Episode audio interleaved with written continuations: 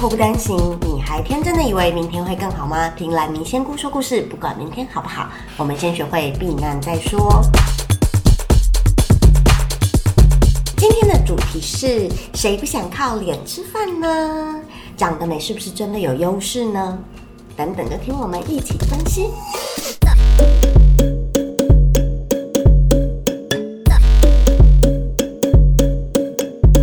烂你们问题，问题是你烂。嗨，大家好，我是烂泥啊。我今天声音有点低沉啊，然后带点沙哑，因为我昨天完全没睡。哎，我实在是一个很会自己折磨自己的人。例如这个刘海，就明明它本来好好的，然后呢，我就是请那个剪发的阿姨呢，帮我就是稍微修短一点点在眉毛之下。殊不知洗完头，它整个就蓬起来，蓬起来之后，你知道吗？就就变得有点。你知道惨不忍睹，然后人家说我也很像那个日本的东瀛忍者，有没有？好，啊，太好笑了，对不起。好，就是前几天我在跟我朋友聊天，他去了一间饭店应征。那饭店应征的时候，他是应征那个现场的人员，对，应该就是柜台等等的。那他说，在面试的过程中啊，面试官有男生有女生，但是非常的称赞他的外表，从他的微笑啊、脸型啊、身材比例都大大的称赞了一番哦，就说这样子的长相或者是外形都非常的适合做他这个职务，所以。他们在他的外表赞赏有加，那接下来针对他的口条啊、英语能力啊，也是有稍微的，就是讨论一下。他觉得那个比重不是很好，对，但是主管是有很明确的说，他其实是非常喜欢他的外表的，觉得他的外表对这个工作是很加分的。那当然也有欣赏他的反应能力、英文能力、口条、企图心等等。那当然就是请他下周就可以来报报道，就是大概就是在呃九月八月底就报道，九月初正式上班这样子。那他自己心里有一个坎哦，他说他以前听同事们或者是以前公司的主管说，他们面试人的时候会看外表。很注重外表，然后希望请到长得漂亮的、长得帅的同事来坐镇，坐在公司，那这样最起码上班的时候很愉悦。我我是可以理解啦，但是他以前可能不是很懂。那这一次他去这个饭店面试的时候，他有一种他误会他是不是要去八大行业应征酒店小姐。对，这是他自己的论述啦，但我觉得其实相对也当然没有那么严重。那呃，的确我是很少听到有人在面试的时候不断的称赞别人的外表，包含身材、身材比例等等。那呃，我觉得长得好看是一个是一个本事，是一个不错的优先的条件。对，那他心里的坎就是他要不要去上班，因为他觉得这间公司非常的以貌取人。OK，所以这是他心里的坎。好，那现在他的疑问就是他想要求一支签，知道到底要不要去做这份工作。嗯，好，以我的观点，我会觉得你喜不喜欢这间公司？你觉得这一间饭店是不是你？想要追求，可能这三年内你是不是能够学到一些什么，或者是更久的以后，你能不能晋升到你喜欢的位置？那它有没有让你有更多的发展机会？我觉得这件事情更重要。呃，长相我觉得是一时的，它只是让你比较容易进入一个工作。我自己面试的时候，我也会看这个人合不合我的眼缘，对，就是眼缘，眼睛的眼，对。不是瓜喜的那个演员，那我觉得其实很重要的是，就是呃，这个合不合演员，他不一定就是要帅跟漂亮，就是干干净净、整整齐齐，笑容很棒。我觉得笑容是一件很重要的事情，就是如果你常常笑，笑口常开的话，给人家的感觉会不太一样。所以其实带着笑容是比较容易合人家的心意。当然，就是有些人笑得很尴尬。然后有些人笑得很天真无邪，那当然有些人会笑得比较 愚蠢的。但是我觉得绝大多数人家说伸手不打笑脸人嘛，我觉得多笑是有好处的，但是不要像那个有些人笑的让你心里发寒那一种。知道我在说谁吼？好，总而言之，虽然我们现在都戴着口罩，但是你在笑的时候说话的声音、说话的语调、眼神都会不太一样，所以我觉得带着笑容其实蛮重要的。对，所以呃，我自己我喜欢。呃，会笑的亲切的，因为我我不喜欢跟那种很严肃的人一起上班，你知道吗？冷面笑这样我也可以接受，但是太严肃的人，我就觉得哦，就是上班才会有点尴尬，因为你知道，就是我喜欢随性的上班，愉悦的上班这样，对，所以我觉得其实长相只是只是一个可能让你比较好接触到。第一张门票，我觉得真的就是第一张门票。那我真的不是觉得帅或美，真的是。有有那个演员，所以这个其实就是我觉得干净整齐吧，干净整齐很重要。然后有条理，就是有些人可能很喜欢浓妆艳抹，然后或者是有些人喜欢把头发弄得很有造型。我觉得不是不行，而是你的工作合不合适。对，那一般私底下你要怎么打扮，我觉得都可以。对，就是都可以。对，那我觉得干净整齐是一个基本的要素。嗯，对。说到这个，我都穿拖鞋上班，但因为穿拖鞋对我来讲，就是呃脚会比较放松。那如果我要见客户的话，我是会穿袜子，就是会把脚趾头包起来，不会让他看到我的脚趾头吧？对，嗯，好吧，就这样。反正我的脚应该不用长得很好看吧？对。那我觉得，呃，对啊，如果给我的意见的话，就是你喜不喜欢这份工作，会是跟你将来在这里的发展会是最主要的考量。那我觉得面试官如何，他也就是在面试这一关。进公司之后，其实还是各凭本事啦，他不会单单就是因为你漂亮就就面试你。然后当天面试有男生有女生，所以我其实觉得还好，你不是单纯只为了只是凭着美貌而。应征到这个工作，所以我觉得你倒不用太担心。OK，下一个阶段，Go。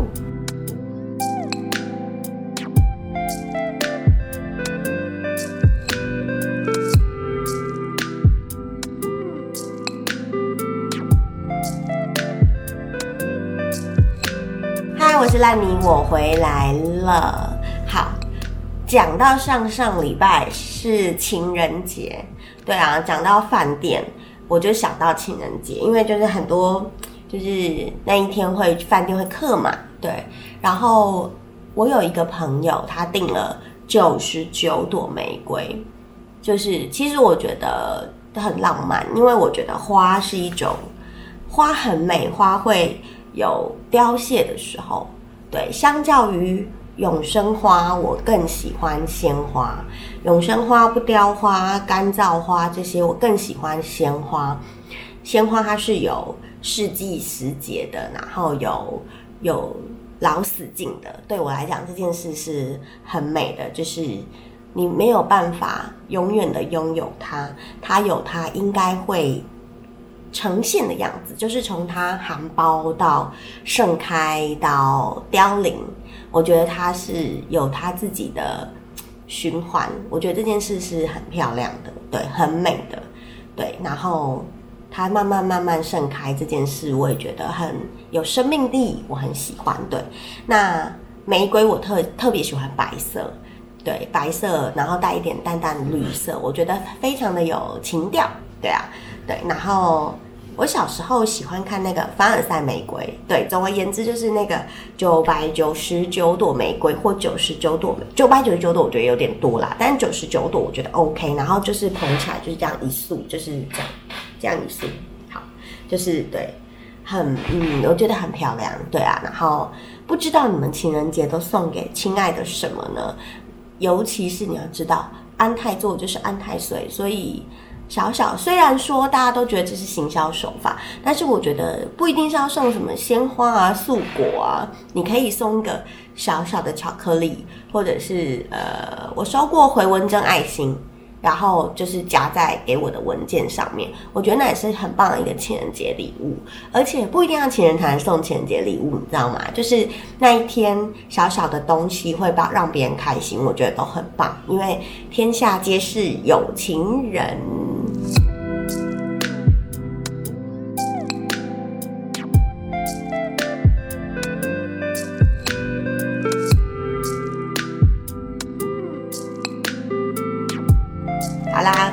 讲完了，炫耀完那个九十九朵玫瑰，哎，不是我收到的，我要来帮刚刚那位小姐姐解签诗了。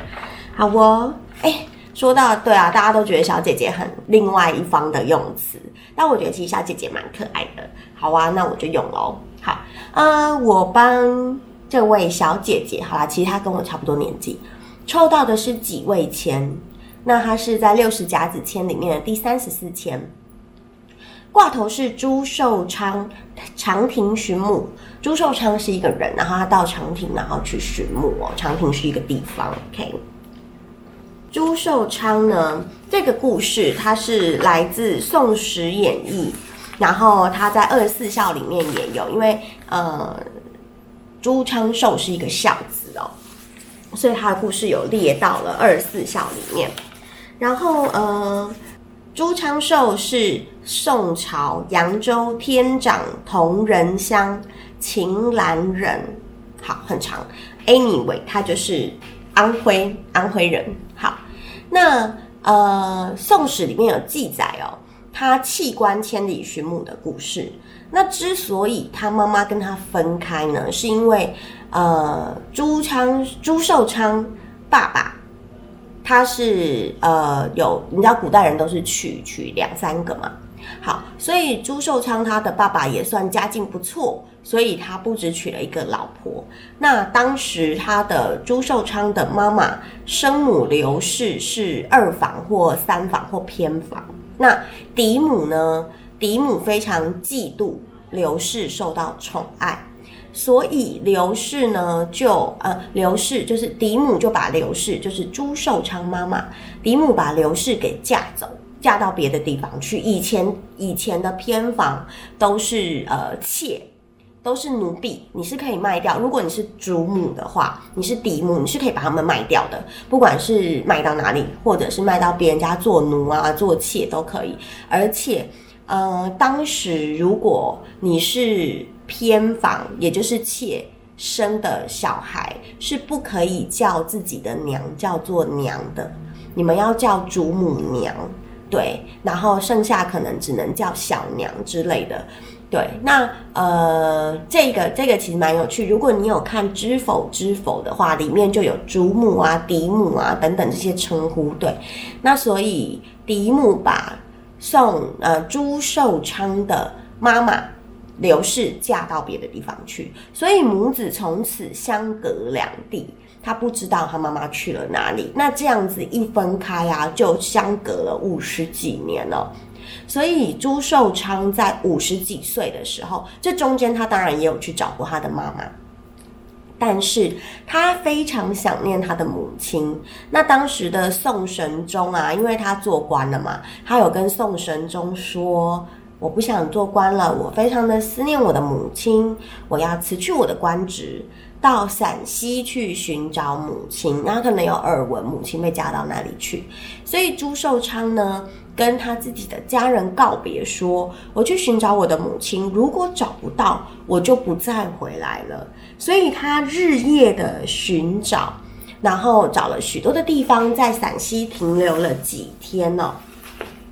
那他当时呢？呃，书里是写他跟宋神宗说，朱寿昌跟宋神宗说，孝未尽，如何尽忠？就是他的孝道都没有完成，他怎么去对国家进行忠义之事？反正就是孝未尽，如何尽忠？对，所以他就舍官，就是弃官，就去找寻他的母亲。那找了很久，跋山涉水，走过寒暑，直到了同州，也就是陕西。看到一个老妇人倚门而立，就是靠着门，就是在那边。然后他就很礼貌的走过去问妇人说：“您好，好，这个您好就吓到那位妇人了。妇人马上听到朱寿昌的扬州腔，然后赶快问说你的父母是谁？因为他们呃大陆嘛有各个省份，他的腔调都不一样，所以他听到扬州腔就非常的。怀念，因为他当时刘氏，其实他妈妈也是从那里出来的嘛，所以听到自己故乡的腔调就非常的呃兴奋，然后就赶快问他你的父母是谁，想要企图找到同乡。然后呢，结果朱寿昌就跟他说：“我的父亲是朱毅，母亲是刘氏，老老妇人就是倚门而靠的那位老妇人，大哭。”痛哭流涕，告诉朱寿昌说：“我就是你的母亲。”所以呢，两个母子就相拥而泣。对，然后这个时候母亲已经七十几岁了。然后朱寿昌在找到母亲之后，非常的开心，就把母亲接回家里同住，包含母亲后来生的弟弟妹妹，朱寿昌都一起带回到他自己原本的家里，然后一起住哦。所以这个故事本身，它前面是有一些苦难的，然后后面得到了圆满的结局哦。好，那我来念一下千诗的内容：危险高山行过尽，莫嫌此路有重重。若见兰桂渐渐发，长蛇反转变成龙。危险高山行过尽，莫嫌此路有重重。若见兰桂渐渐发。反长蛇反转变成龙。好的，这个是签诗的内容。那我们刚刚在讲说要不要去做一份新的工作，所以如果就事业来看的话，因为有签诗里面有讲到兰桂，兰桂本身在象征是。呃，八月农历八月，那其实现在是农历七月，所以你要去报道的时候，也差不多要接近农历八月了。那就是看你有没有其他的工作在询问，如果有八九月可能会有更好的工作机会，但是也有可能是指你到了这间公司之后，渐渐的会有发展。所以其实我觉得。呃，你要看看这个工作经验，你以往有没有类似的？我觉得不一定要一模一样哦，就是你能不能在这个工作里面渐渐的有所发展。因为要看你喜不喜欢这个工作，然后你能不能举一反三。那前面会有一点辛苦，就是因为就像危险高山行过境，就是你可能已经经历了一些危险的事情，然后呢，路途呢还是重重险阻、绕来弯去的，所以你心里也有一些自己觉得矮又不安全感的地方。对，那但是如果你能够。打破这些心理障碍的话，是可以将蛇反转变成龙的。也就是说，其实，呃，对，假如你再晚一点求到签，我可能会让你观察个半年，因为你求到签到签发生作用，这个时间会比较久。但因为你现在还不到八月就抽到这支签的话，我我倒觉得可以试试看。对，试试看去这个工作，但前提是你喜欢这个工作，而且你觉得这个工作有发展性。因为如果你不喜欢这个工作，对你来讲，前面这条路就是非常的险阻，你是找不到自己的母亲，没有办法获得团圆的。而且如果你能够坚持，抱着决心去追寻这一切的话，你是可以找到你心里所想要的，甚至可能还会捡个弟弟妹妹回来。你懂我的意思吗？而不是生小孩哦，不要误会。我的意思是说，呃，会有你意想不到的收获。对，所以呃，千师如果这样结起来，其实我是觉得蛮好的，蛮好的。就是如果你喜欢这个工作的话，对我的大重点还是觉得，嗯，你喜欢这个工作，而且这个工作对你来说其实是有发展性的。那我觉得你就放下心里那个成见，他们真的不是因为你单纯长得漂亮，然后就。聘用了你，对，因为我觉得面试官有提到很重要，就是笑容跟呃身材比例。那所以他们可能在自己站柜台的人，他们是有要求的，而且他有提到你的口条跟反应力，甚至有提到你的企图心。我相信你给他留下的印象不是只有外表而已，对，所以如果你觉得这个工作有发展性，你也喜欢这间公司，那当然可以试试看。但是千师有提到哦，就是里面有险阻、有困难，那你要等待，然后你要努力，然后就像朱寿昌一样，万里寻母，寻他个千百回，永不放弃，最后的结果大抵上会是好的。以上报告完毕，下一个阶段 Go。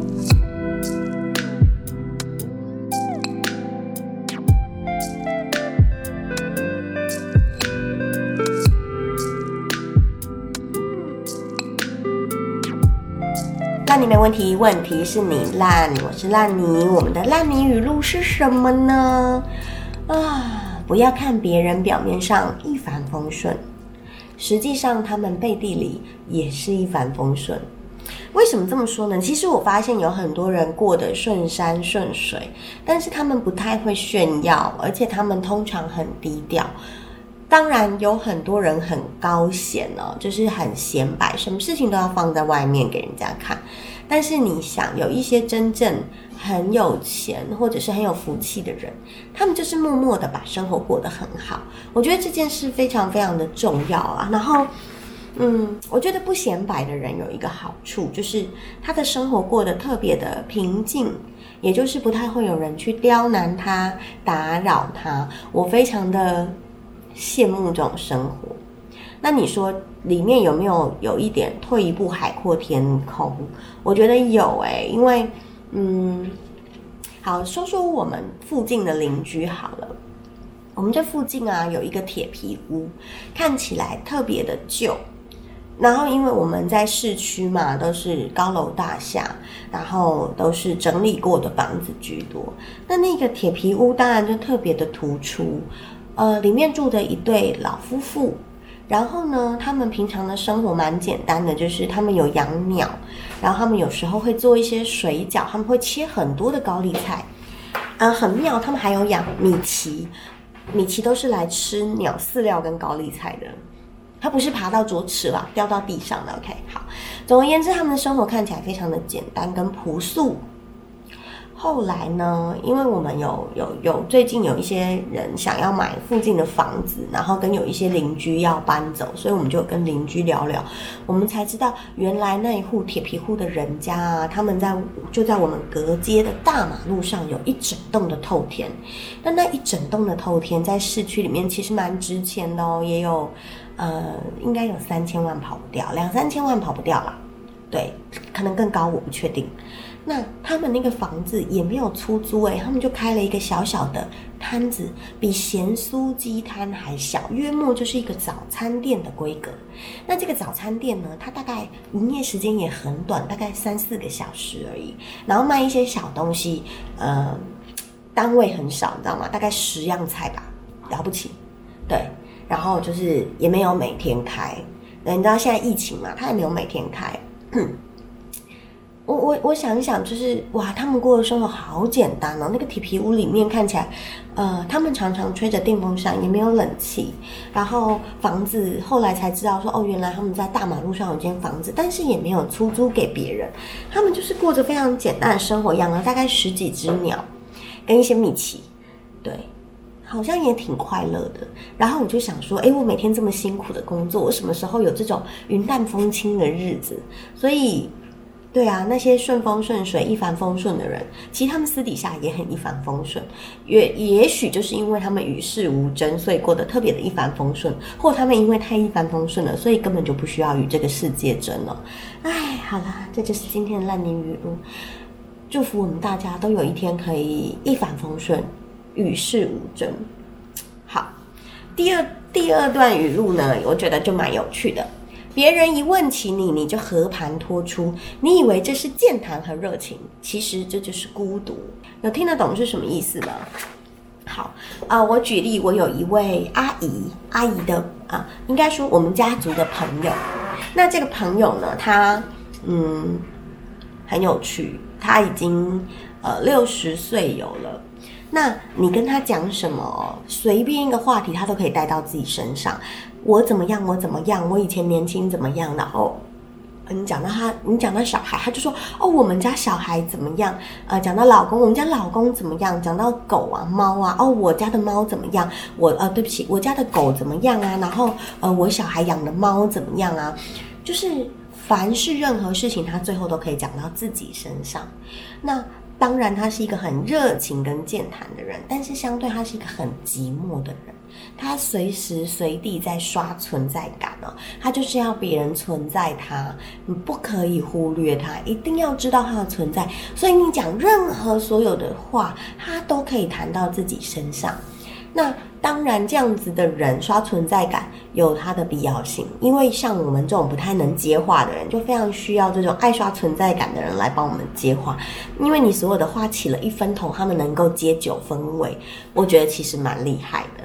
嗯，呃，但是其实，我希望我们都不要成为这样的人。我喜欢跟别人说话的时候，把话留给别人说，呃，让别人说七分，然后我说三分。我觉得人都喜欢被聆听，这是事实。所以，如果我们能够做一个多一点聆听别人的人，这世界会更美好，更少的争执。然后聆听跟听不一样哦，聆听是专心的、注意的听，听是他说什么，你不一定真的有听进去，你只是听到而已。如果你想要知道这个差别啊，我不知道有没有跟你们讲过如果你想要知道这个差别，那你就去试试看，把别人说的话复述一遍，你能不能完整的、精准的把他的句子里的每一个字百分之百的重复出来？如果你可以常做这个练习，你就会发现哦，原来我能够完全的听到别人在说什么。因为我们在听别人说话的时候，如果我们 repeat 一次，我们就很容易加上自己的情绪、自己的想法、自己的见地、自己的观念，甚至有时候是一些枷锁跟包袱。对，那但是当你精准的呈现这个句子里每一个字。对方的每一个字的时候，你比较能够客观的来看待这。呃，我在做这个练习之后，其实我有比较不容易生气。例如说，那你想要喝什么？对我们，我们，我们有一些朋友会说，那你想要喝什么？就是这个语气，这个态度，我就会觉得说，呃，请问一下，你在不爽我吗？Hello。后来我认真的，我就是 repeat 好啊。那你想要喝什么？其实他就是喜欢用那你，他就特别喜欢。那你想要吃什么？那你想要喝什么？那你等等要去哪？他没有完全没有在挑衅，就是当我多次的复述他的句子之后，我发现这就是他的语气，他没有恶意。对，那我就知道了。这个人只要跟我说“那你怎么样”的时候，他就是一个很平静的心态。所以，呃，我更多的能够理解他的每一个用词用字，他的想法。每个人都有习惯的用词用字，所以当你遇到了跟你不同不同用词或者是不同语调的人，有时候我们很容易误解对方的意思，是因为我们用我们自己的情感。像我就讲，那你想怎样？那你想怎样？对我来讲，那你就是一个挑衅，对，因为一般我不会说那你，对我会说，哎，你有没有想吃什么？你有没有想去哪里？你等等要去哪呢？那你的话就已经带着我一点点的不爽了，对，所以这就是我跟他之间的差别。所以当我复述他的话几次之后，我发现他的那你但是没有意思的，那我的那你是有意思的，对，所以呃，渐渐的我可以体会出，别人讲话不一定听啊，说者无心，听者有意，就是这样来的。所以当你学会聆听的技巧的时候，你会。比较能够客观的看待每一个字句。以上报告完毕，今天的烂泥仙姑就到这里了。欢迎开启小铃铛订阅我们，欢迎在 Podcast 里面帮我们抖内支持我们。好，那你也可以写信给我们 muddy fairy 五四三八 at gmail dot com，追踪 IG 或者是 FB 都可以哟。欢迎搜寻 Muddy Fairy，有任何事情欢迎跟我聊天，写信给我。以上报告完毕，今天就这样喽，拜拜。